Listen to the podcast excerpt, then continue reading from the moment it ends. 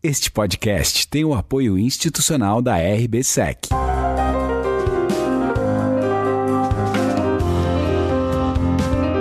Podcast Bate-Papo com Felipe Ribeiro, o único podcast de FIIs, CRIs e securitização.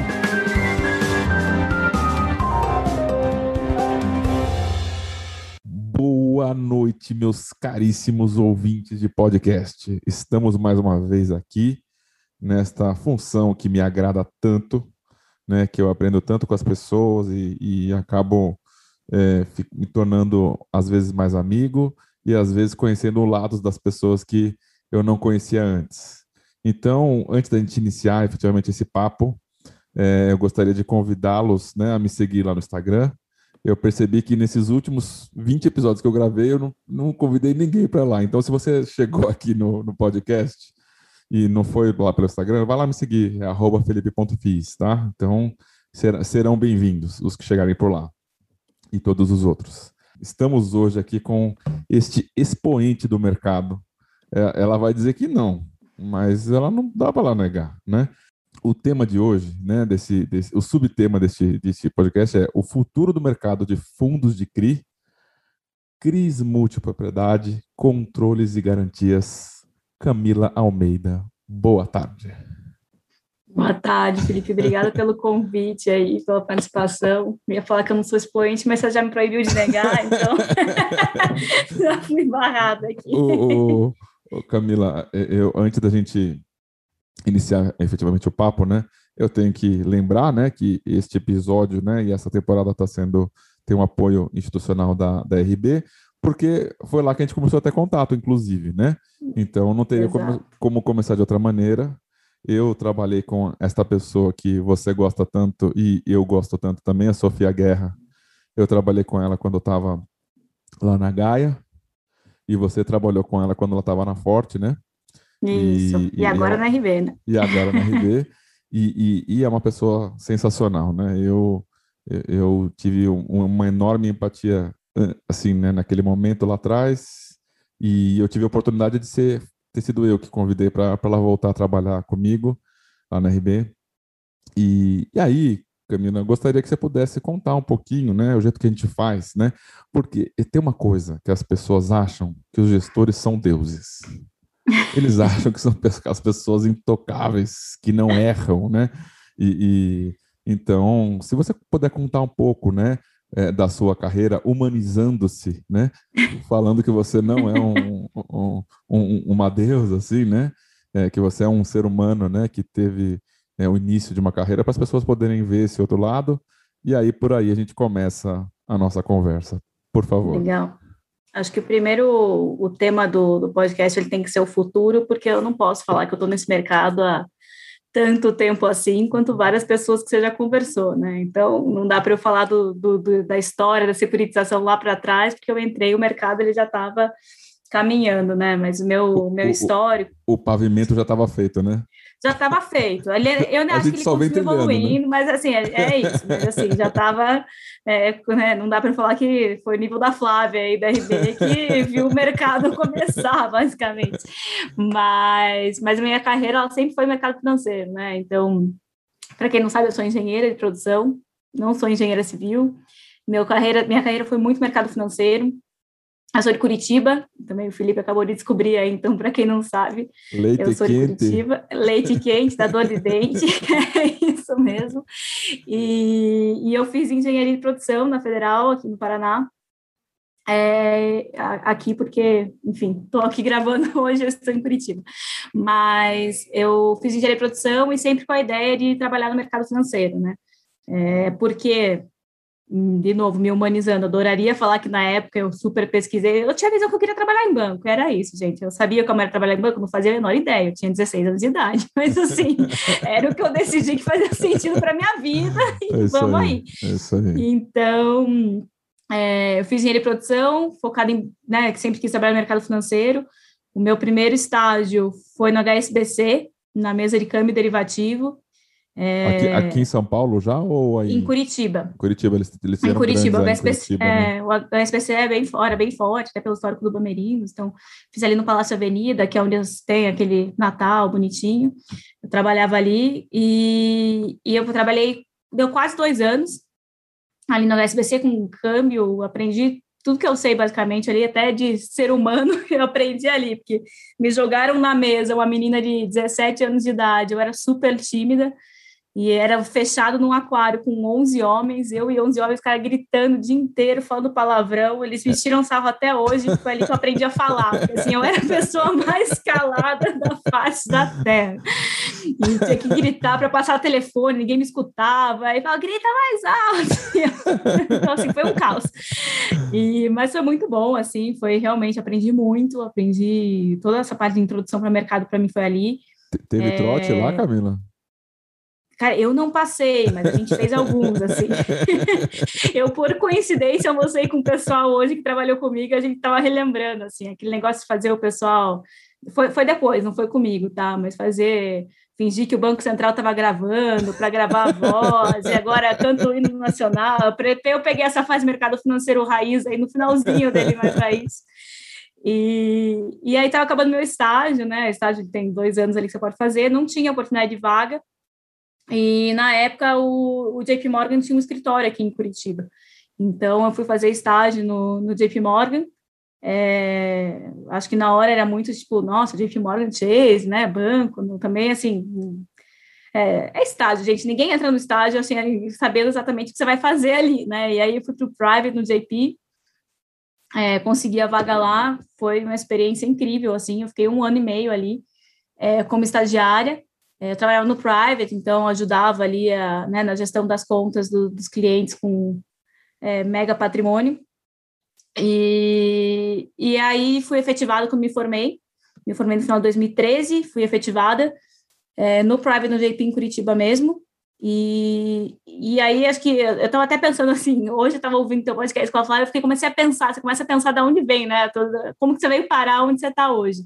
E eu lembro que assim, enfim, toda essa parte do tempo que eu fiquei, todo esse tempo que eu fiquei no JP, eu fiquei muito em Curitiba, depois eu fui transferida para Nova York e depois Miami. Então, eu trabalhava no mercado, né, no banco lá fora, atendendo os clientes aqui com conta lá. Eu era da parte do banker, né, que era a parte comercial ali, então era o relacionamento comercial mesmo, o ponto de contato dos clientes. E eu lembro que todos os analistas estavam nessa parte e curtiam a parte da mesa, assim, tipo, nossa, trade e tal. E, e para mim era crédito, sabe? Era tipo, putz, tem que fazer um molde de alguém. Para mim era o auge da, do mês, era tocar aquele negócio. Ou quando eu estava aqui no Brasil era 413, são diversas operações de crédito, para mim era o mais legal, assim. E, e eu, eu, parei isso hoje, estava pensando, olhando para trás, falei, nossa, tipo, agora faz sentido, assim, aonde eu, aonde eu tô hoje. E, enfim, trabalhei no JP lá fora muito tempo, e aí, humanizando o meu caminho, gostaria muito de falar que foi uma jornada linear, mas eu tive uma crise ali de, de um quarto de idade, eu falo, em que eu pensei, ah, acho que o mercado financeiro não é para mim, eu vou dar, vou dar um tempo, vou, vou sair do banco, não me vejo no banco longo prazo. E, e nessa época eu já conhecia o, o Kayat, né, que é o sócio majoritário aí da, da Habitat, e, e eu já conhecia ele, falei, ó, oh, vou sair do banco, ele, mas o que, que, você vai fazer? Eu falei, cara, não sei ainda. Putz, vou voltar para o Brasil, meu visto está vinculado ao banco, vou ter que voltar para o Brasil, vou ver o que eu vou fazer. Ele falou, não, vamos conversar, tal. E nesse meio tempo, informação chocante, essa é poucas pessoas que sabem, mas eu fui trabalhar numa ONG. Legal. Então, eu tive um, tive um desvio ali, três meses, eu fiquei trabalhando numa ONG mesmo. Foi aqui em Curitiba, era uma ONG focada nessa parte mais de, de política, de, de melhoria da democracia, né, de algumas melhorias no processo da cidade, criar alguns grupos, enfim, é, da, da população trabalhando junto para melhorar alguns pontos da cidade. Foi uma experiência legal, mas, assim, comecei a sentir falta do, do mercado, assim. E quando eu falei que eu ia para a ONG, o Kayati falou, cara, você tá maluca, não tem nada a ver com você. Ele falou assim, não, você tá louca, não tem nada, você vai, você, não, não dá, não tem nada a ver com você, vai ser parado, não tem teu ritmo, você é super acelerada, ele falou, não, vai. Ele, ele tem uma frase que ele fala muito, assim, e eu vou falar bastante do Kayashi, talvez durante esse, podcast, mas é porque para mim ele é muito é, mentor, assim, na, na, minha carreira. Então, ele falou, ó, oh, vai, é, mas não esquece, tem um ditado turco que diz, não importa quanto você andou em um caminho, se você viu que não é o teu, você volta. E aí deu três meses e eu, nossa, faz só três meses, será que eu estou errado? Enfim, aí fui falar com ele, ele falou, não, venha. É, ele estava na época começando o Habitat, aí estava montando algumas outras coisas, né? Enfim, tinha uma holding que ele investia em algumas coisas de crédito. Falou, não, vem, estou precisando de gente boa, já conhecia ele de, de mercado de trabalho. E aí eu comecei em 2017, foi quando o Habitat estava nascendo, e daí para frente não tem como falar de mim sem falar do Habitat, assim, então comecei em 2017, a gente tá, ele estava montando esse projeto da gestora, de colocar uma gestora de pé, de fundo imobiliário, é, faz quatro anos, o fundo imobiliário não é o que tem hoje, não tinha podcast falando sobre isso, não tinha Instagram, não tinha Clube FI, se tinha Clube FI eu não sei, mas assim, não lembro de ter Clube FI na época, e tinha, mas gente, não era o expoente. Tudo bem, hoje. desculpa, gente, pessoal do Clube Vocês são incríveis, mas eu não, não era tão popularizado quanto é hoje. Não hoje, era, assim, eu, meu namorado quer arrancar o celular da minha mão, porque eu entro lá todo dia para ver o que estão falando. Então, Tem que entrar é, não tinha isso na, na época muito porque não tinha o número de investidores que tem hoje. E, e a gente começou a montar, enfim, a gestora, é, desde o começo, a ideia da Habitat era ser fundo de CRI, né, focado em crédito mesmo, e crédito pulverizado, né? Então, e, e crédito pulverizado com foco em loteamento. E aí, é, você falar isso hoje é uma coisa, né? Você falar isso quatro anos atrás, logo depois de ter tido crise Copel, problemas, etc., é, era outra. Então, assim, foi um trabalho difícil ali de captação mesmo, de colocar o produto de pé e de levantar os 200 milhões que a gente levantou. E, e aí, enfim, chegou uma hora que, assim, eu, eu, eu tava com os sócios, estava botando habitat de pé, e aí eles chegaram para mim e falaram, não, agora o negócio é o seguinte, você não está mais conseguindo ajudar a gente nas outras coisas, então você tem que escolher, você quer habitat ou você quer continuar a dar uma mão aqui. Isso foi final de 2017, assim. Eu falei, ah, quero habitat, assim, para mim habitat, pô, era minha já, era meu bebê ali. E, e aí, enfim, fui para esse lado, a gente botou a gestora de pé, no começo era consultor imobiliário. Fiquei muito tempo, desde o início, acompanhando a estruturação das operações de CRI, e depois, no ano passado, assumi a parte da gestão do fundo.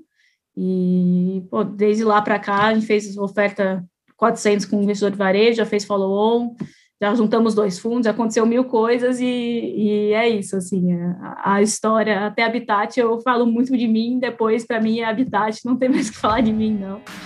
E, mas é isso. Estou aqui hoje com a gestão do fundo falando com você. There's a moment in your bones when, when the fire takes over. Blood is running,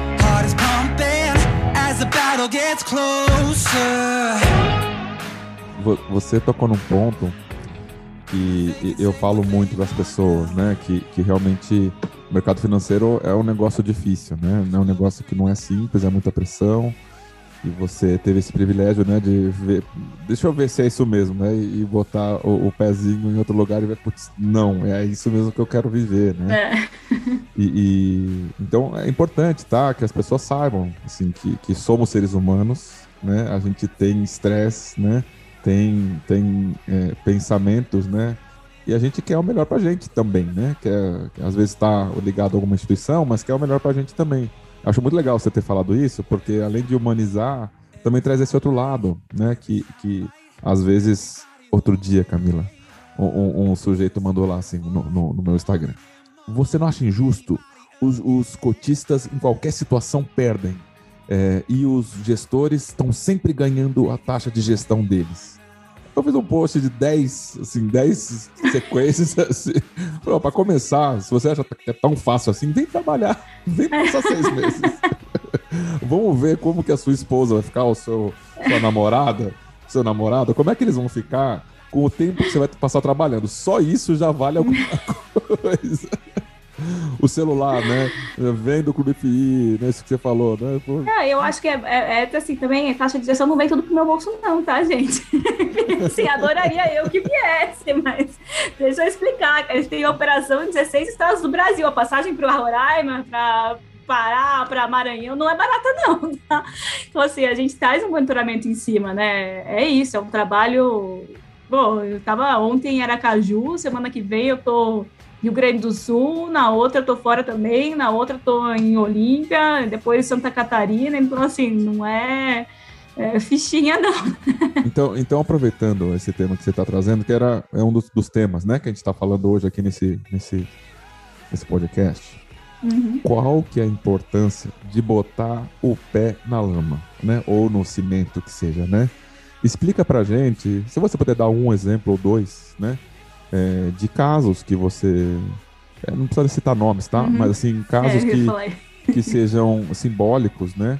Pra poder... Eu tenho alguns, tá? Mas quero ouvir você falando, porque realmente gastar a sola do sapato ou da, né, da asa do avião né, ou do carro, é. qual que é a importância disso?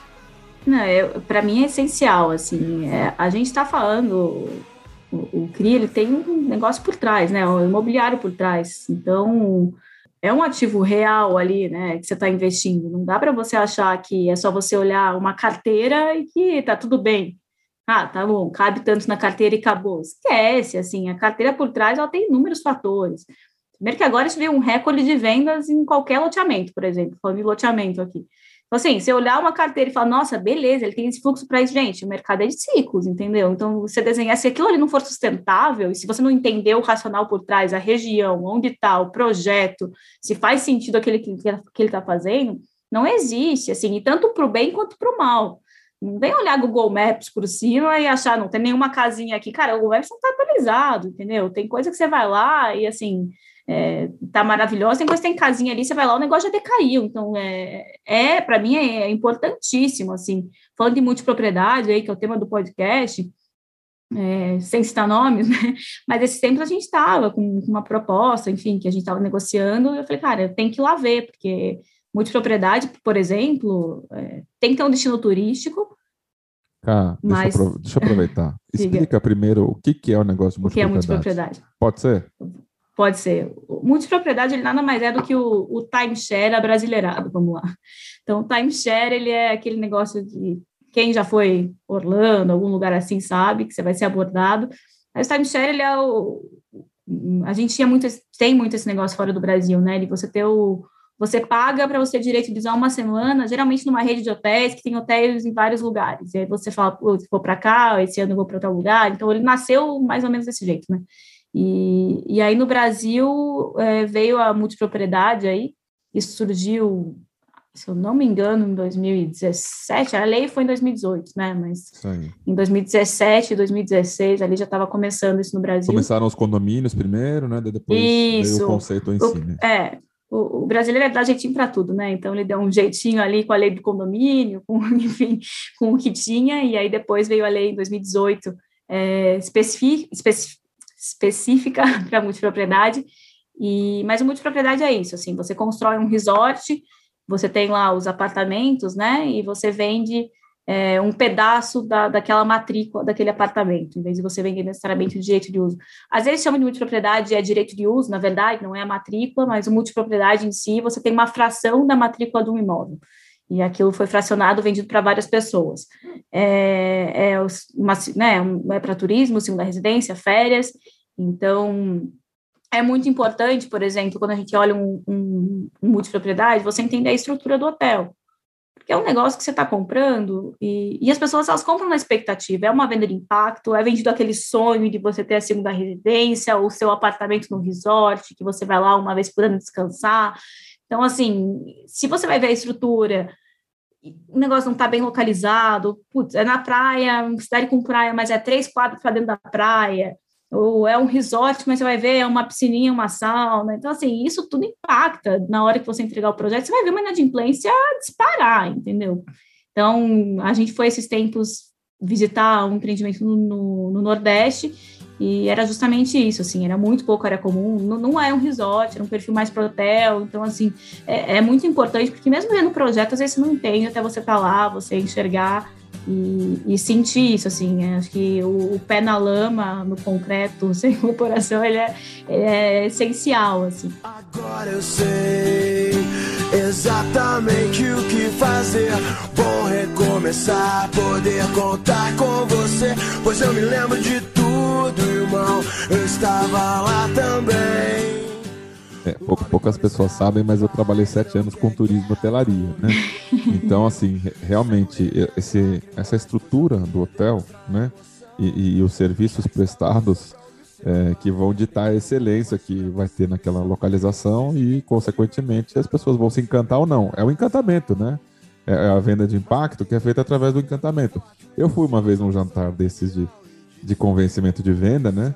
E é, assim, você tem que. É, é, quase uma hipnose, né? Às vezes, né? Parece que é quase Sim. uma hipnose, né? Você vê as pessoas do lado, do lado ali compram, né? E, e a gente estava falando do termo monitoramento, né? Então, fazer o monitoramento, né? Há, há, há 20 anos atrás, de agro, aqui da Faria Lima, era considerado impossível, né? Por isso que eram tão, tão poucos bancos que trabalhavam é, é, mais para o interior e pulverizado, né?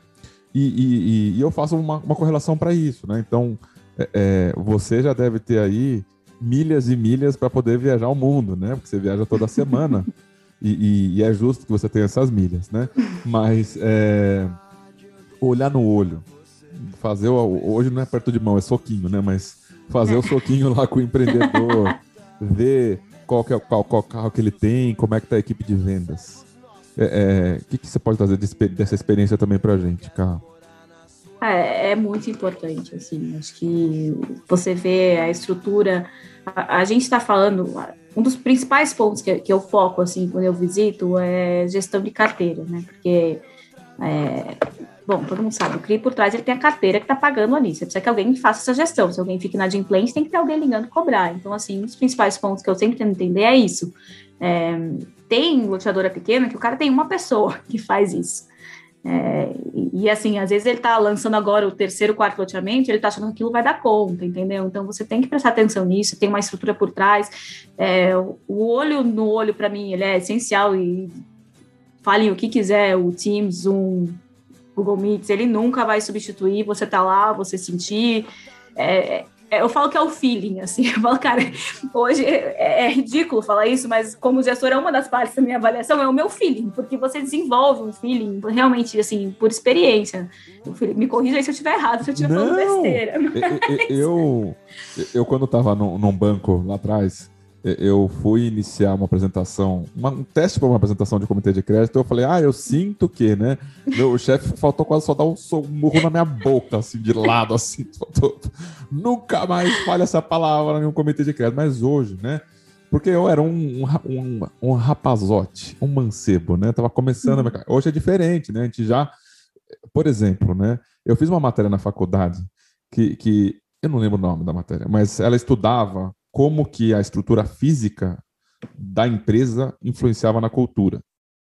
E acho que é estrutura organizacional, o nome da. Uhum. E hoje eu vejo o quanto que aquilo foi importante para mim. Porque quando a gente tem um fundo de fundos aqui, né? Quando eu vou visitar e fazer a due diligence, eu vejo onde as pessoas estão sentadas. Então a pessoa fala: ah, a gente tem cinco pessoas dedicadas a este fundo. Fala, ah, onde que elas sentam? ah, duas aqui, três do outro lado. Fala, não é uma equipe, né? E, e, e, lá é a mesma coisa. Ah, onde que é o stand de vendas? Daí você vai lá e, e tem banheiro aqui nesse stand de vendas? Né? Onde que é o banheiro? Passa no dele. Ah, não tem banheiro. Hum, tem alguma coisa esquisita, né? É. O, um dos temas que eu vejo que é muito importante e que poucas pessoas sabem, os investidores, que é essencial, né? Que você falou da carteira, né? E, e, e, aí eu sei que você sabe disso, eu só vou pedir para você falar mais extensivamente sobre esse tema, que é o distrato e as novas vendas. Você pode contar como é que é essa dinâmica para os investidores entenderem e, e, qual que é a importância deste monitoramento? Você viu, né? A gente está falando monitoramento na sequência de várias facetas do monitoramento, né? Sim. Essa, essa relação do distrato e das novas vendas.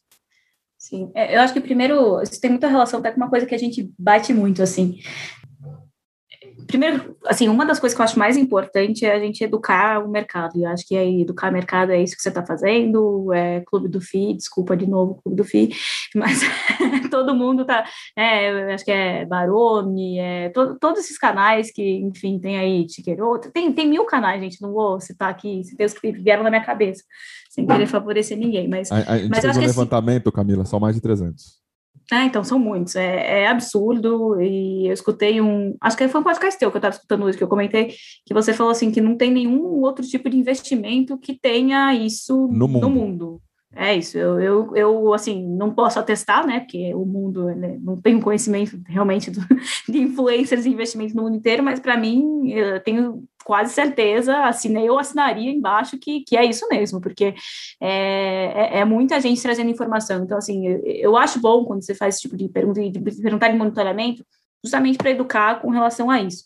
E uma das coisas que, que a gente já, não vou dizer apanhou, mas que já perguntaram muito, tiveram muito, assim, ah, por que vocês não trazem o percentual de inadimplência no, no relatório de cada CRI das carteiras? Gente, porque o pessoal, percentual de inadimplência, é, não tirando o mérito de monitorar a inadimplência, que a gente monitora mensalmente, mas ele não quer dizer nada para a saúde da operação. De multipropriedade, então, né? De do multipropriedade, é isso. Porque, assim, é, loteamento também até que não tanto, porque, assim, eu, eu, posso ter uma inadimplência zero, mas o cara distratou tudo. Então, eu pensei nisso que você falou do distrato. Então, assim, o distrato, ele vai... Tá, ele tá com inadimplência de 30%. Aí ele vai lá, distrata todo mundo na inadimplente. A inadimplência é zero, mas ele não vendeu nada. E aí? O que, que mudou para a operação? Nada. Nada. Piorou, né? Piorou. É isso, que talvez o inadimplente voltasse a pagar. Eu tinha uma esperancinha ali ainda, entendeu? um cara que estava com duas parcelas, talvez ele volta, vamos dar uns meses. Então, assim, a, a gente acompanha a inadimplência, e uma das métricas que a gente acompanha todos os meses é venda líquida, né? Que é a vendas, novas vendas, menos o distrato. É, isso é muito importante todo tipo de operação. Em multipropriedade, a dinâmica é um pouco diferente não dá para eu achar que não vai ter distrato ou eu me assustar quando tem número grande de distrato. Então, assim, para a multipropriedade, essa relação de vendas com distrato é muito importante. Foi uma das coisas que, que, que essas operações elas ficaram um pouco, é, não foi ser estressadas, mas que foi um aperto ali na, na questão da, da pandemia, né? Porque o multipropriedade, como a gente estava explicando, ele vem, ele é de turismo, então, assim, a captação desses clientes, ela é feita em lugares turísticos. É, então, teve momentos ali, por exemplo, é, a operação, a empreendimento em São Pedro, a captação dele é feita dentro de um parque temático, um parque aquático em São Pedro. Se o parque fecha, ele faz o quê? Ele vai captar onde? As pessoas que moram em São Pedro? Não tem como. Então, assim, a gente internet, viu. Né? É, na internet, na internet a gente viu, sabia? Até que aconteceu um pouco de. Os multiproprietários, eles, eles voltaram um pouco para. Voltaram, não, né? Eles se enfim, mudaram aí um pouco, focaram isso aí um pouco em, em venda online no momento da pandemia. É, você perde um pouco dessa venda de impacto de multipropriedade, né? Mas você acaba até melhorando se você consegue. É uma venda, venda qualificada, né? Uma, uma venda qualificada e mais saudável, porque o cara não decidiu ali na hora pelo impacto, porque estava tá no stand de venda, ganhou um brinde, tinha que decidir na hora. É, mas é, diminui sim né, a captação de clientes, você é, você acaba sofrendo um pouco nesse sentido.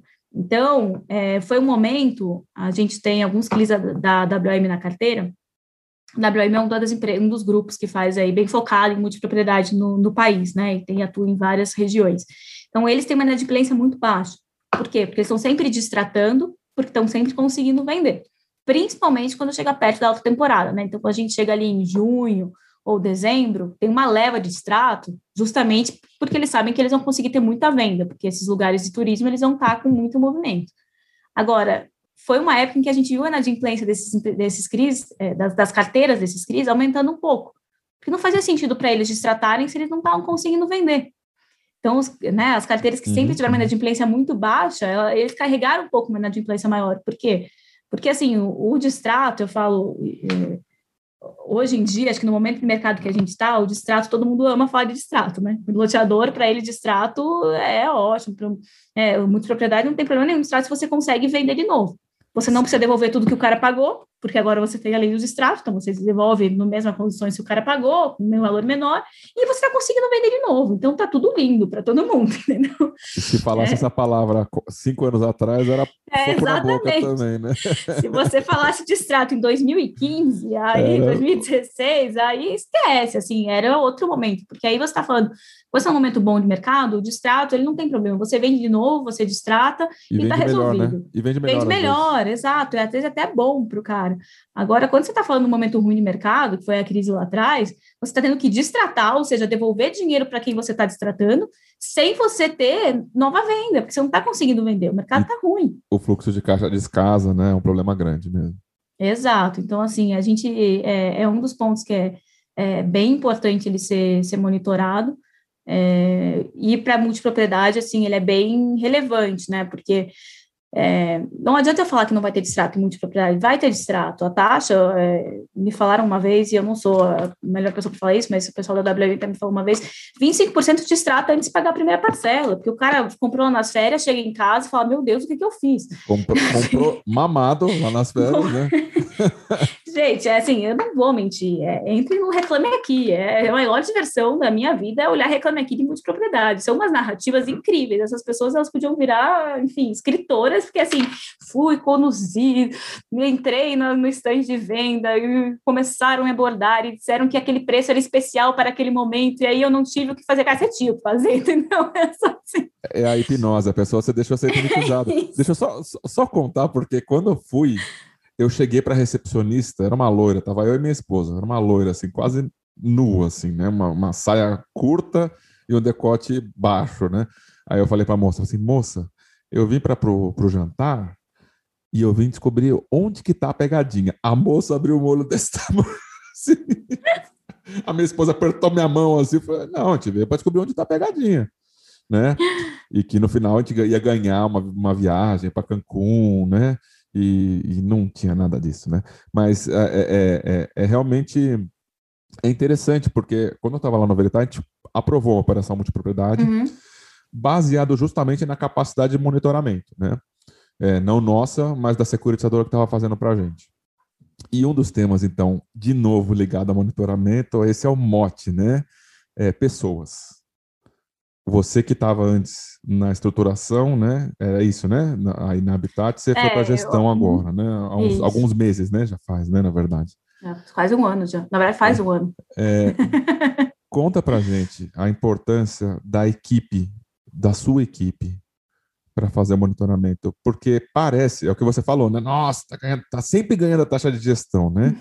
Mas te, precisa ter pessoas capacitadas é, e pessoas que tenham um conhecimento. Não é só chegar e botar uma pessoa para fazer o monitoramento de um CRI. Tem um treinamento que precisa ser feito.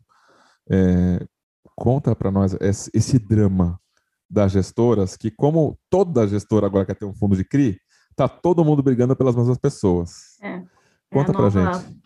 A paleteria mexicana no momento é, um, é um tem, fundo tem, de CRI. Tem um perfil é. do, do, do, Instagram que colocou lá, é, é a nova, nova paleteria mexicana, é isso aí.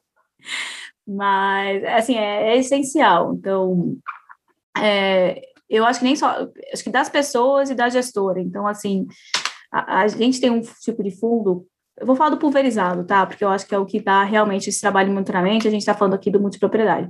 Beleza. Então, assim, é um tipo de, de CRI, né, é, que dá um trabalho de monitoramento absurdo, assim. A gente tem reuniões mensais em que a gente fica um dia inteiro, a gente quebra em dois dias, porque senão ele enlouquecer, passando cria-cri e discutindo cria-cri, o que aconteceu, o que, que a gente tem que fazer e como que a gente vai lidar.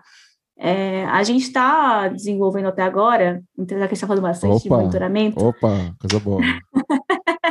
eu, eu, vou falar até aqui me comprometer publicamente, porque daí eu tenho que virar à noite terminar esse relatório. Aí, Mas a ideia é uma conversa que a gente teve com o Baroni ali, então, assim, ele bate muito nessa questão de monitoramento, acho que todo mundo que tem essa questão do, né, do, de trazer educação para o mercado, né, então, é, acho que até, assim, é o fato, você está, você está ressaltando aqui justamente a importância do monitoramento, e, e eu acho que o fundo, o fundo imobiliário, ele tem um, uma vantagem com relação aos outros fundos, em que você traz muita informação no relatório mensal, né, você traz, assim, primeiro que você tem todos os ativos ali, é, quer falar? O, o, cara, não é isso. A, a, conversa que eu tive com o Bruno Gomes da, da CVM uhum. foi, foi, ele que falou, né? Assim, realmente, Felipe, você está correto, porque nenhum outro lugar no mundo tem tanta informação. E os fundos imobiliários passaram a ter mais informação por conta dos cotistas que pedem, né? É isso. Então, assim, então, assim as pessoas não fazem ideia o trabalho que é. Não fazem ideia. Não, é isso. Então, assim, a gente já traz. Só aquela tabelinha que a gente tem no relatório do fundo, tem razão de fluxo mensal, aquilo não vem pronto, não, tá, gente? Até vem, mas, assim, se, se alguma gestora está confiando no que vem pronto da securitizadora, com todo respeito aos trabalhos das securitizadoras, que acho que todas. É, nossa, a gente tem uma experiência muito boa de lidar com elas mesmo, mas, assim, é, ninguém é mais tem maior interesse no, no, no CRI bem do que o fundo, consequentemente a gestora. Então, assim, não dá para confiar o, no que chega.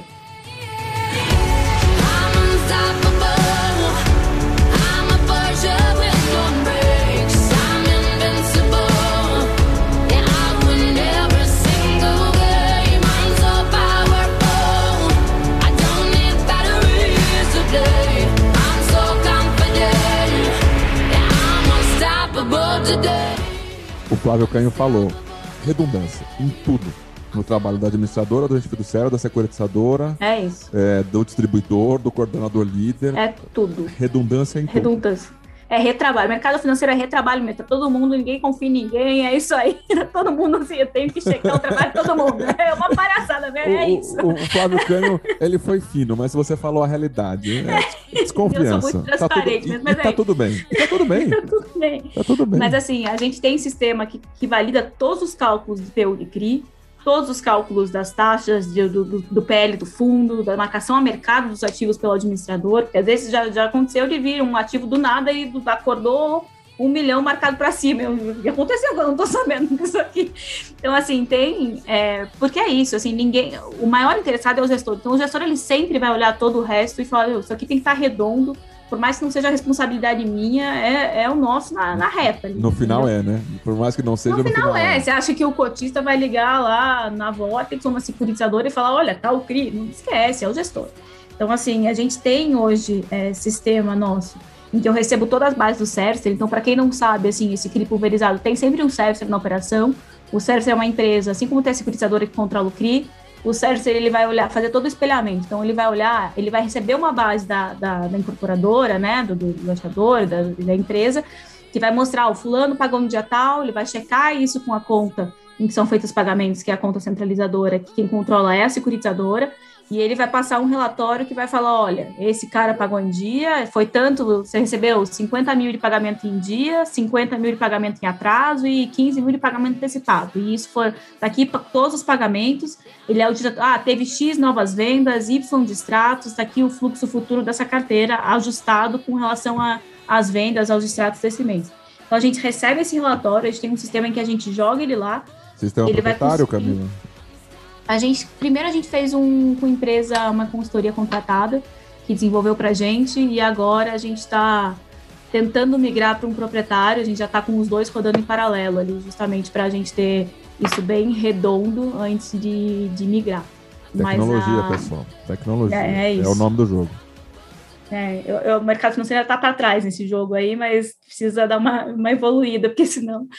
Mas a gente tem, então a gente joga isso lá e ele vai fazer o quê? Ele vai cuspir todas aquelas métricas que vocês veem ali. Só que assim, é, tem muita coisa que é detalhe. Então, assim, não adianta eu também receber do Cercer e achar que vai estar 100%. É, geralmente tá, mas às vezes é uma coisa errada da empresa. Então já aconteceu assim, putz, recebi, e aí do nada eu tinha 10 lotes em estoque que viraram permutados. Como assim? Ele não pode mais permutar, ele fez operação comigo, de onde surgiram essas permutas?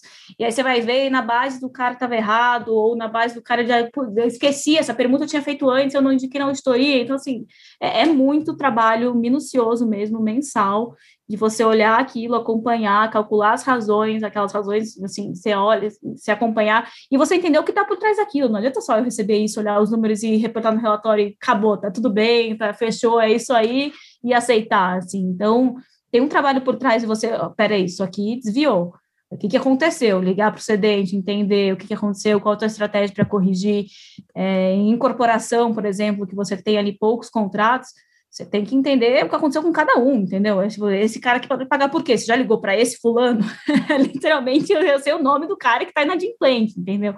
É, quando você está falando de, de multipropriedade, assim, tá, você destratou um monte agora, mas você não vendeu na temporada. E aí, qual a tua estratégia? O que, que você está fazendo?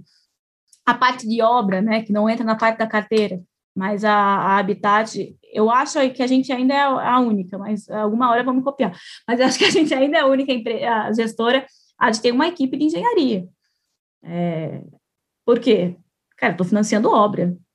Como é que eu não vou ter alguém aqui que consegue acompanhar, entender, meu, tá atrasado, ele não vai conseguir recuperar o atraso. Eu estava essa, essa semana agora em Aracaju, é, a gente fez uma reunião com, com uma loteadora, uma urbanizadora, que a gente tem um empreendimento lá, justamente para falar de plano de ataque, porque está com atraso na obra por causa das chuvas e vai ter que recuperar para não atrasar a entrega. Então, assim, a gente tem um, um, monitoramento, um trabalho ativo em cima disso, e aí eu estou falando tudo isso, mas por que eu falei que eu ia dar uma notícia que eu acabei não falando? A gente está desenvolvendo justamente um relatório de monitoramento semestral para divulgar, que eu vou justamente trazer a historinha de cada cria, é, assim, é texto mesmo, é tipo, ó, esse cria aconteceu isso, isso e isso, porque dá um trabalho muito grande de acompanhar, de entender o que está acontecendo em cada um, é, de desenvolver plano de ataque, desenvolver o que, que, a gente vai fazer, como a gente pode ajudar né, a empresa, dar o suporte que, que eles precisam. Na parte de engenharia, a gente dá bastante suporte. Na, na parte de venda, às vezes é é mais uma ação também, você tem aquele limite, né, do quando você consegue chegar e falar, faça isso, assim, é, você não é dono do negócio, mas a gente tem uma conversa muito próxima de, né, de, ó, não está funcionando, você não está vendendo. É, é porque você não, quer, você não quer puxar o crédito, né, você quer que o crédito continue é, pagando. Né? Exato, né? ninguém aqui está querendo viver de, né, execução de crédito garantias. defaltado, execução é, de garantia, Deus assim, me, por mais Deus que seja, não, assim, é dor de cabeça, entendeu? Então, a parte do monitoramento, você ter pessoas capacitadas para isso, porque, de novo, o sistema ele vai cuspir as métricas, mas eu preciso de gente ali olhando que esteja fazendo, e... olhando os números, falando, pensando, né? Exato, exatamente. Então, hoje a gente tem na área de gestão uh, cinco pessoas focadas, assim, em acompanhar, cada um tem seus CRIs ali que, que toca, né, a gente divide, então cada um é responsável por algumas operações, e mensalmente, depois que a gente recebe esses relatórios do CERT, a gente imputa tudo no sistema e a gente faz, assim, comitês de monitoramento de horas em que a gente passa cria, cria, e ó, piorou a inadimplência. Mas espera, por que piorou a inadimplência? Alguém ligou pro cara, alguém entendeu o que está acontecendo? É, ele tentou repassar o GPM, foi isso? Vamos entender o que está acontecendo? Será que ele não quer? Vamos pressionar, ver se ele troca por IPCA a carteira e a gente, consequentemente, faz na, na, na operação? É, porque isso é outra coisa, tá, gente? GPM é muito, foi muito lindo esse ano, assim, estou muito feliz por todos os investidores que lucraram com isso, mas é, não é uma coisa sustentável, né? A gente tem que cuidar muito com isso também, de não achar que vai conseguir repassar para todas as carteiras e, e, a operação continuar saudável. Camila, eu, eu vou repetir o que você falou, tá? Então, com, com algumas palavras antes. Então, alerta aos, aos cotistas, todos, né?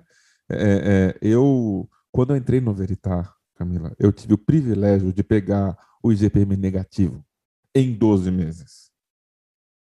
Não estou falando no mês, gente. Eu estou falando no somado de 12 meses, Sim. tinha tido 4 meses em 2017, 2018 ainda estava com uma rebarba, que estava negativo. E isso vai acontecer. Não é se vai acontecer, é vai acontecer. Eu não sei quando que é, se é daqui a um mês, se é daqui a três, se é daqui a seis, mas vai acontecer. Então, é até saudável realmente mudar para IPCA, tá, gente? É uma sabedoria, porque pegou uma, o melhor do GPM e vai pegar um IPCA que o IPCA para dar negativo é mais difícil que o GPM, né? Ele, ele é menos volátil. É, então, não, a gente alerta, chegou a ver. Tá? a gente chegou a ver comentário, eu ficava incrédula, assim, mas era em fórum e comentários oba, GPM saiu tanto. falei, gente, não é oba. assim, eu entendo, eu sei que é legal. Eu também estou feliz pelos CRIs pagarem mais, assim, legal, mas não é oba, entendeu? Você ter um GPM nesses patamares não é saudável para nada, entendeu? Camila, eu acho então, que você é uma assim... pessoa que nem eu que vai no mercado fazer compra, certo? Não é um susto cada compra que você vai fazer? Outro dia eu fui ter 500 reais uma compra, um carrinho vazio. Dou...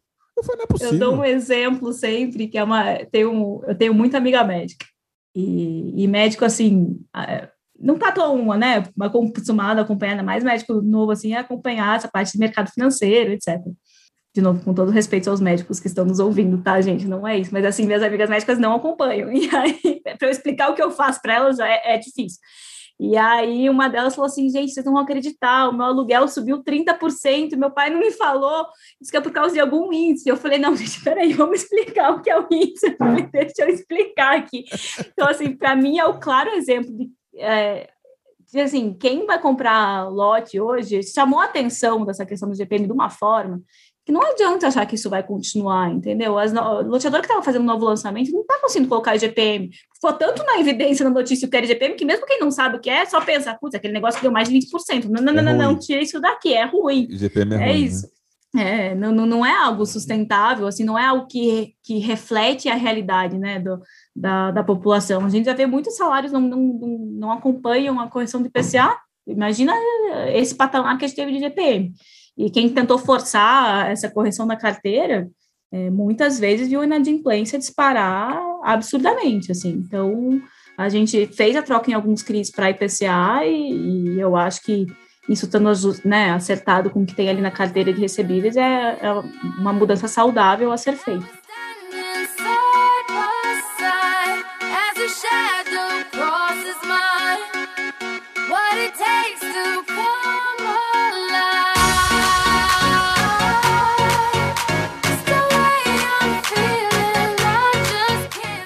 Comecei, né, falando então que você é um expoente, né? Então já tá dando para ver, certo, gente?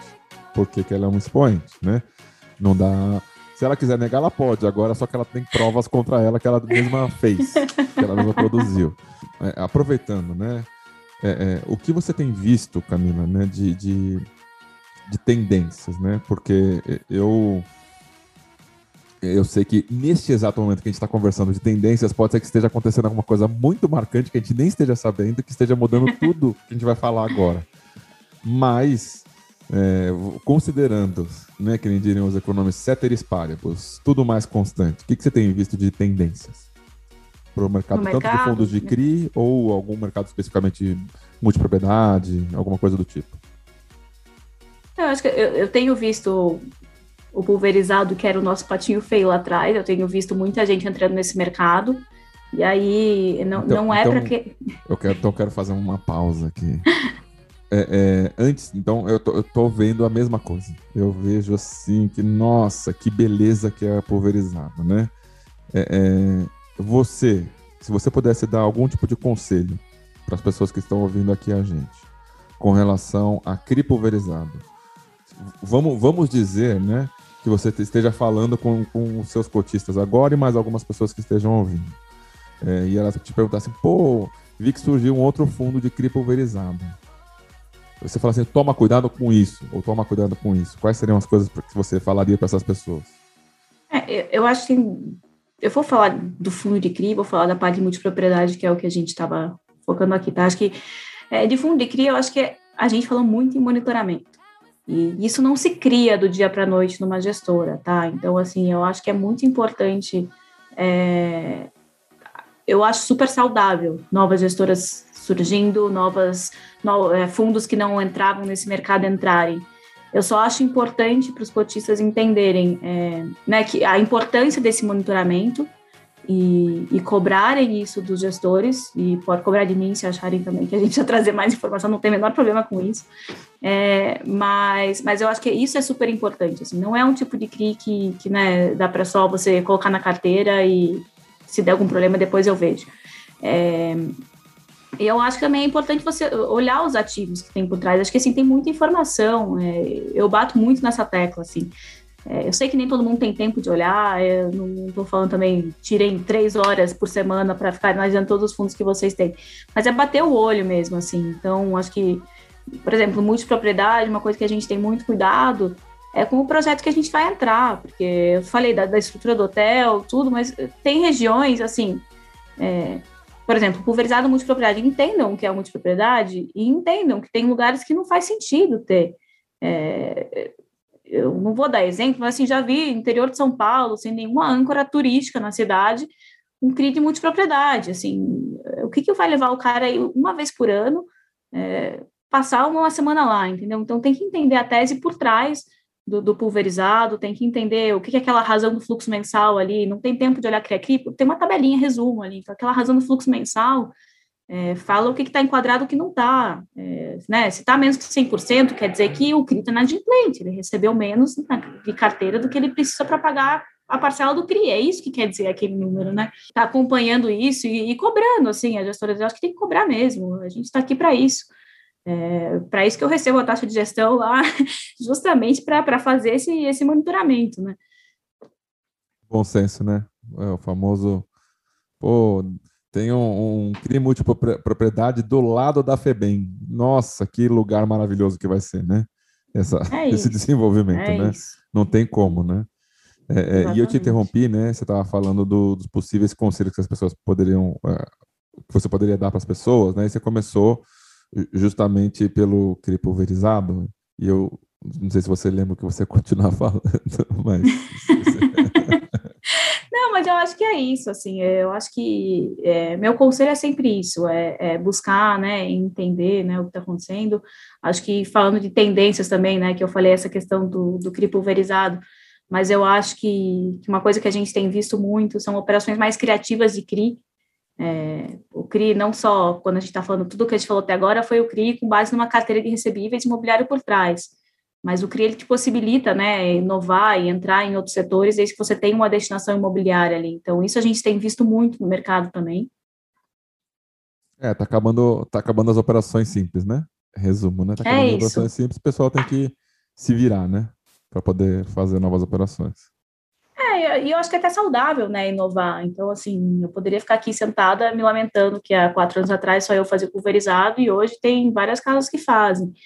É, mas não acho que é o caminho, entendeu? Acho que a gente quer continuar fazendo pulverizado, o nome do fundo é Habitat Recebíveis Pulverizados, esse nome não vai mudar, o foco dele não vai mudar, ele tem que ter no mínimo 70% nisso, hoje ele já tem mais, e a ideia é ter fo foco nisso mesmo, mas é, eu acho que, que, que tem que buscar, né, ser criativo mesmo, tanto dentro do pulverizado, você buscar, né, outras, é, outros desenhos de operação, então antes, assim, o pulverizado para a gente era muito padrão, é assim, cabe nessa caixinha, é isso e acabou. E, e, hoje a gente vem tentando, até dentro do pulverizado, olhar outras coisas, não, vamos desenhar desse jeito, ou vamos fazer daquele jeito, para conseguir, né, você realmente atender a, as empresas que estão precisando ali captar recursos e, e conseguir fazer isso de uma maneira saudável para o investidor. Acho que a ideia não é também, vamos sair reduzindo taxa para caramba, tirando garantia, porque senão o, fundo do lado vai levar. Não, não é essa a ideia aqui, né? Acho que é só é uma evolução saudável, é uma competição, tem que ser uma competição, entre partes, uma concorrência saudável que faz força o mercado a evoluir, e não o contrário, né? Acho que é, é isso. Tô, tô torcendo para que isso aconteça, porque o que eu tenho visto, liga aqui o distribuidor, Felipe, tem um CRI para te mostrar. Ah, beleza, vou analisar, duas semanas eu volto. Aí meia hora depois, já vendi tudo. Foi, você começou a distribuir Nossa, hoje? então você passou o mesmo que eu. Teve é que é esses tempos isso? eu até, eu, eu quase não vou fazer, mas assim, eu sofri com o distribuidor esses tempos. Eu recebi um e-mail, era nove e meia da noite, assim. Ah, segue operação, tal. Aí eu falei, gente, a gente é chato para analisar. Eu sou chata mesmo, assim. Eu sou, pode achar que eu sou chato, é conservadora. Cara, eu sou chata. Viva os é, chatos, assim, é, viva os chatos também. Isso, Isso aí, não. também o sou. raio de ah, a gestora é conservadora do fundo raio. Sou mesmo, cara. É teu dinheiro. Você quer confiar na gestora conservadora ou quer, assim, com todo respeito. Eu durmo tranquila com o dinheiro das mais de 30 mil pessoas que estão investidas aqui. Estou pensando em vocês todas as noites. Corte, Mas- corte, corte feito. Fiz o corte do podcast. Mas assim, sou chata mesmo. E aí chegou nove e meia da noite, até parei, olhei a carteira por cima, distribuí, né? Ó, equipe aqui analisa a carteira, equipe engenharia analisa o orçamento, me fala se faz sentido ou não faz. Cara, a primeira vez, eu juro, demorei assim umas 24 horas, não foi nem 24 horas, chegou nove e meia da noite, estava falando na tarde do dia seguinte, pedindo informação que faltava. E aí, na hora que eu estava nessa, falei para todo mundo, falei, ó, acelera aí a análise, que a gente sabe que tá competitivo dessa forma. E tá uma operação bem apertada, assim. Eu já estava voltando com proposta para quebrar em sênior e subordinada, e eu falar que eu levava só a sênior. Já estava nesse formato. De repente, eu volto para o distribuidor, ele, ah, não, então, já, já recebi um firme aqui, aumentando o volume em 4 milhões. Eu falei, como, o que, que é isso? O que que, é, o que, que se aumenta? É, Em que, que momento isso é saudável? Você te manda um negócio para te analisar e você volta, não. Veja bem, a empresa pode pegar mais dinheiro. Em que momento isso é saudável? Você está com a mesma garantia e você volta para ela e fala, não, toma mais 4 milhões, negócio que já, assim, gente, isso não é saudável para lugar nenhum, entendeu? Não, não faz sentido. Aí na segunda vez também, me mandaram 9 da noite, falei, gente, agora todo mundo para o que está fazendo, foca aqui, acelera. Deu 12 horas, eu voltei com o firme, perdi por uma hora e meia. Falei, o que é isso, gente? Esse mercado está insano. Falei, não tem, eu falo que não é nem agressivo, é irracional, Felipe, é irracional o que está acontecendo. Isso aconteceu comigo também e aconteceu de, diferente. O, o- uma sequestradora mostrou pra gente um CRI. E eu tô contando, a gente tá contando tudo isso aqui, tá? Ouvintes, é para vocês saberem o que, que está acontecendo. Porque se a gente não levou e teve alguém que analisou mais rápido ou pior, alguém comprou esse CRI.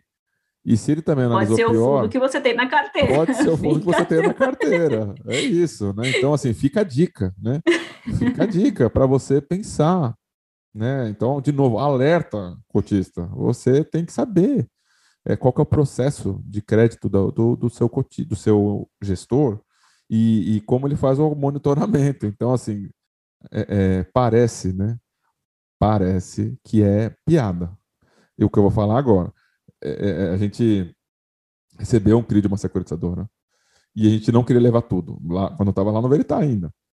Uhum. Chamamos um outro investidor, que eu não conhecia a pessoa ainda, mas ele, tá, ele tinha mais ou menos o perfil que a gente tinha, tá?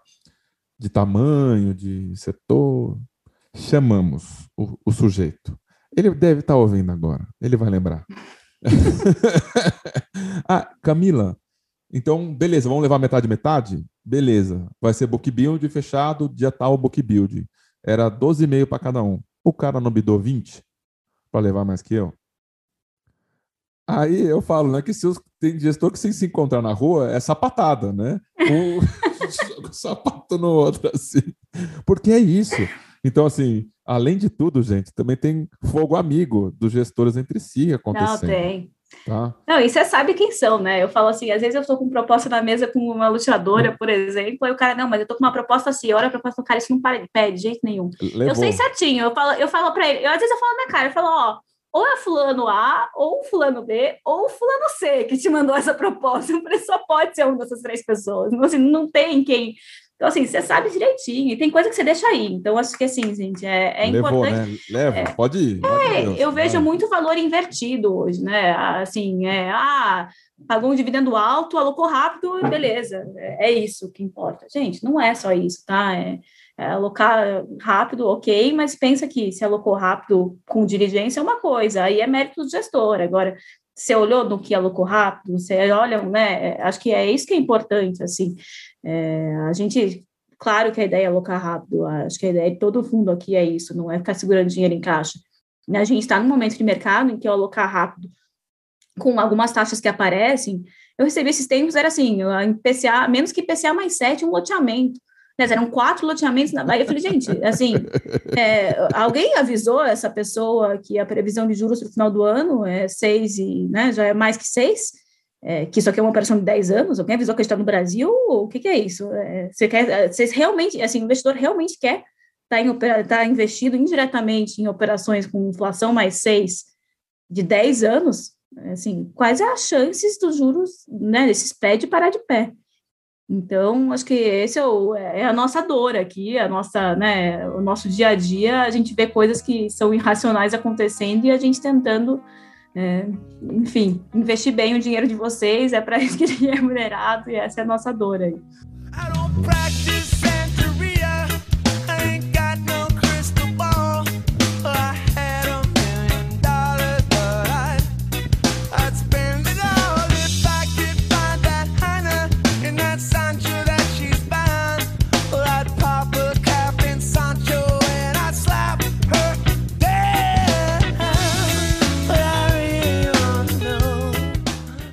Engraçado que eu às vezes falo para as pessoas, né? Ah, não, vamos lá bater um papo no podcast, é mais ou menos uma hora, né? Uma hora? O que, que eu vou falar em uma hora? Já deu uma hora aqui, entendeu? A gente ainda nem aprofundou tanto assim, né? É, é, Camila, tem um, um assunto para mim que é muito, muito sério, né? Você já falou é, ampassando sobre esse assunto e eu quer, gostaria de, de a gente passar, né, sobre esse tema de novo, porque a securitizadora, ela ela é o primeiro guardião do portão. É o primeiro guardinha ali que tá, tá ali na frente na infantaria, né?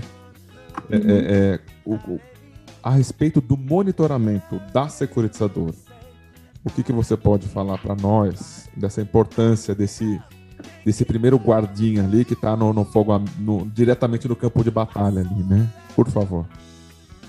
Acho que a securitizadora é essencial, assim, é, para todo CRI, é, para ser realmente o. Cara, a securitizadora tem que estar do nosso lado para proteger, né? Para estar tá resguardando aí é, as operações, está vendo se, tá, se, as obrigações estão sendo cumpridas, está enquadrado, se não está.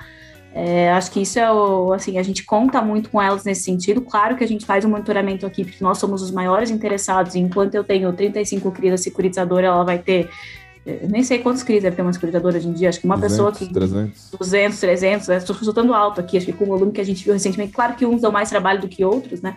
Mas. É... Então, assim, a gente acompanha muito isso, mas é muito importante. A gente tem call, por exemplo, mensal é, com as securitizadoras que têm representatividade grande na nossa carteira ali, então é, a gente fala com a, com a vírgula todo mês, a gente fala com a RB todo mês, para passar as operações, falar, oh, isso aqui está desse jeito, isso aqui está desse jeito, acompanhar, o CEFSER também é super importante, é, o agente fiduciário, geralmente é quando já deu um pouquinho de estresse, você precisa para agente fiduciário, então assim, mas a, a securitizadora, ela é o principal prestador, assim, junto com o CEFSER, no nosso monitoramento mensal, nosso acompanhamento, ela que controla tudo, ela que tem acesso à conta, por exemplo, também junto com o servicer da loteadora por fora, para ver se está tendo algum desvio, se tá, tem algum recurso sendo pago lá. Então, todos esses detalhes aí é, é, é um trabalho muito é, chato num bom sentido, assim, né? De ser ele bem intenso mesmo de monitoramento é, para contribuir aí para os titulares dos CRIs e defender é, nesse sentido as operações. Recado para os Abt Lovers, por favor. Tem algum recado para eles? recado para os Abt Lovers.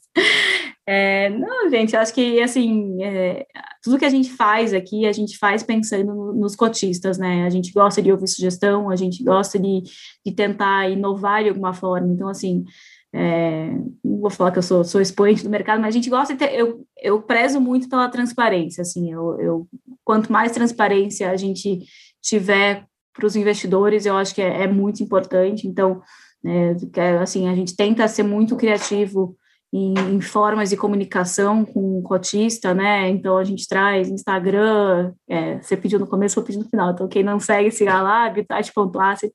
Mas a gente tenta trazer muita informação mesmo, assim, de visita aos empreendimentos, de tentar trazer é, outras formas de mostrar informação que não só o relatório, até o relatório, assim, é algo que todo mês a gente tenta evoluir alguma coisa, tenta trazer mais informação do que no mês anterior, é, e acho que isso tudo, assim, é, não vou nem falar, ah, tem que ser valorizado, pediu para ser valorizado, mas a gente faz isso justamente para terem acesso à informação, a gente quer trazer mais, cada vez mais informação, se tiverem ideias, sugestões, a gente é super aberto para isso, pode mandar e-mail lá, ri.habitatcp.com.br, depois a Juliana vai me matar, talvez, que acaba recebendo muito e-mail, mas a, a ideia é, é a gente sempre estar tá próximo aí, e acho que agradecer a confiança no nosso trabalho, né, a gente começou aí com na primeira oferta foram menos de 3 mil cotistas e hoje esse número já está em mais de 30, de 30 mil. Então, acho que a gente vê como confiança no nosso trabalho e, e acho que isso é, é, super positivo.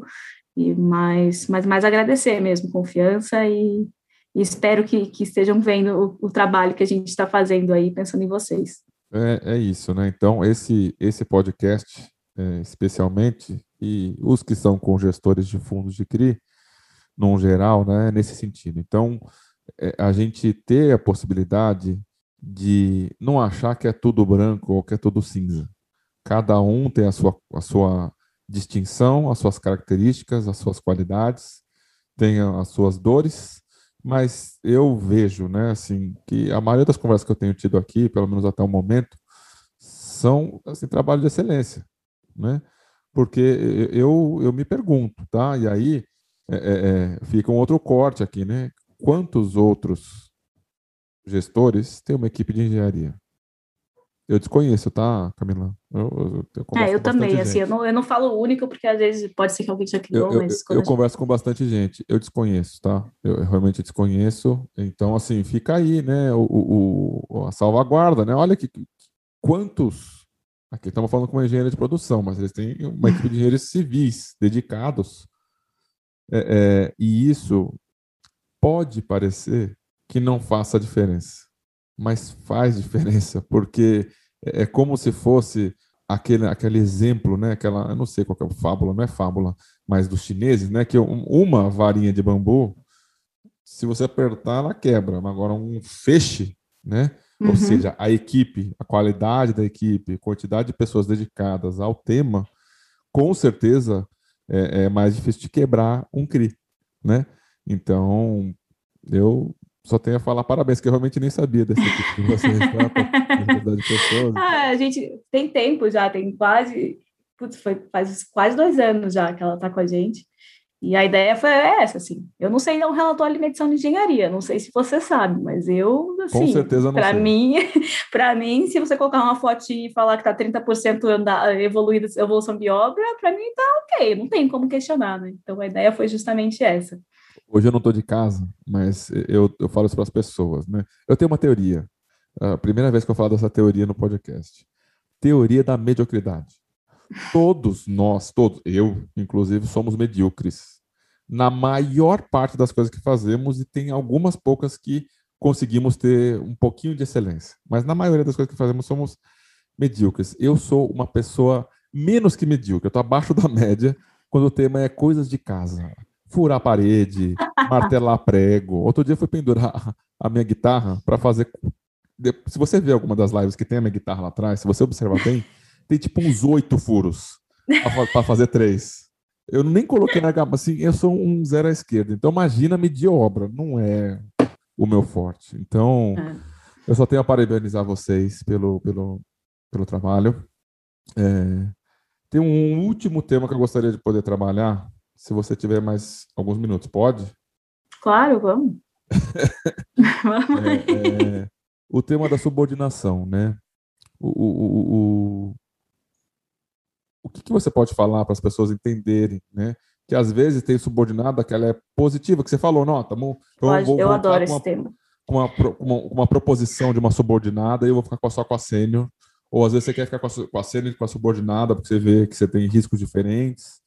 É, é tem, tem um ponto desse tema que eu eu tô faz muito tempo para trazer isso em algum lugar, para falar isso para o mercado, porque assim vários fundos começaram a trazer gráficozinho de pizza, percentual de subordinação. Gente, não quer dizer nada. Vamos ser sinceros. Se você Aê. emprestou. não, assim, alguém, gente, quer dizer. Alguém comigo para falar. Não, cara, peraí. assim, eu tenho 50% do meu, do meu fundo em cota sênior. O que quer dizer? Qual é o nível de senioridade? O quanto você emprestou naquela cota sênior? Se você tem uma carteira que você tem um fluxo lá que paga 500 mil mensal e você faz uma sênior, que a PMT é 450 mil mensal, ou se você faz uma operação cota única, que, é, que, a, que a PMT é 200 mil mensal, aí eu sou pior porque eu fiz cota única não fiz sênior? O que, que isso quer dizer, gente? Nada, nada. Não quer dizer nada. Então, assim, é, não adianta, não, não vem me cobrar esse gráfico, eu não vou colocar, entendeu? Não quer dizer nada. Então, assim, é, a maioria é cota única mesmo, porque eu estruturo em casa, a gente estrutura, né? Quando eu digo a gente estrutura, tem a securitizadora, mas, assim, a gente que, que origina as operações.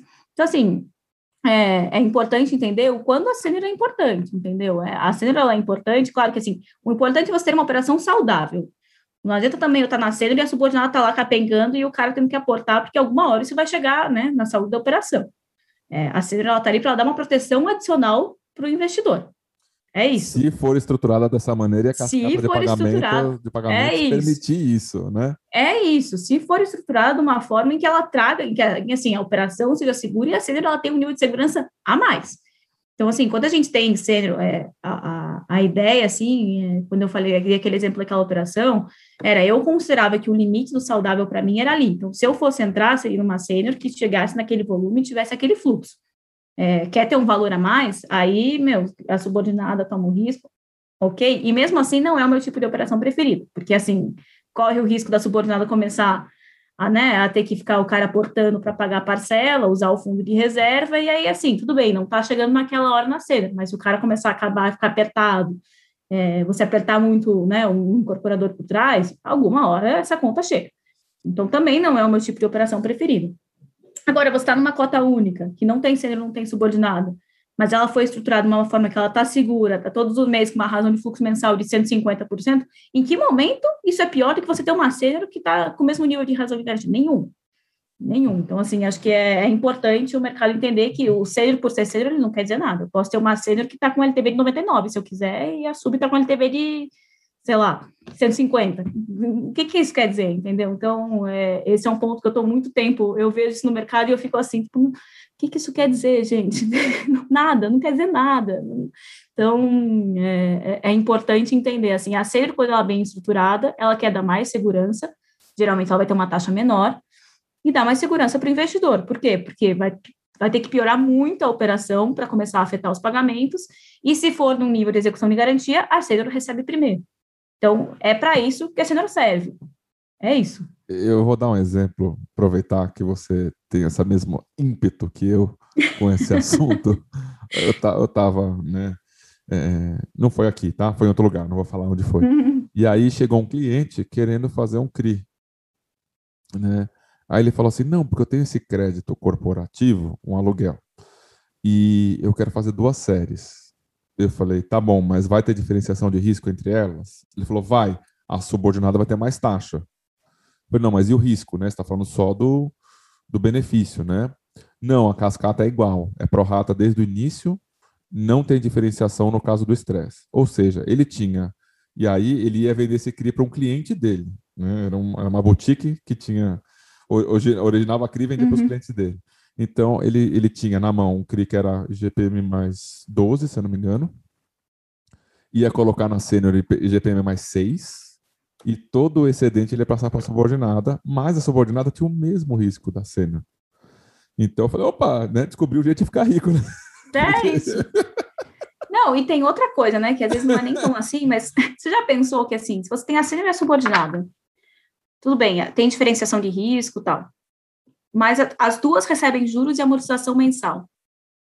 Quem que é quitado antes? A subordinada, porque os juros dela, né? O duration dela é menor, você está recebendo mais juros, então você está recebendo antes o valor que você investiu. Então, assim, fica essa dúvida aí também, né? Você está resolvendo antes a subordinada. Beleza, você tem diferenciação de risco. Mas, se eu estou na subordinada, eu coloquei um milhão, eu vou receber antes um milhão do que a, do que a sênior, que colocou um milhão, porque eu recebi mais juros. Então, eu recupero o principal antes. Eu, eu, eu, tenho citado tanto esse cara que qualquer dia ele vai vir me cobrar de, direitos autorais.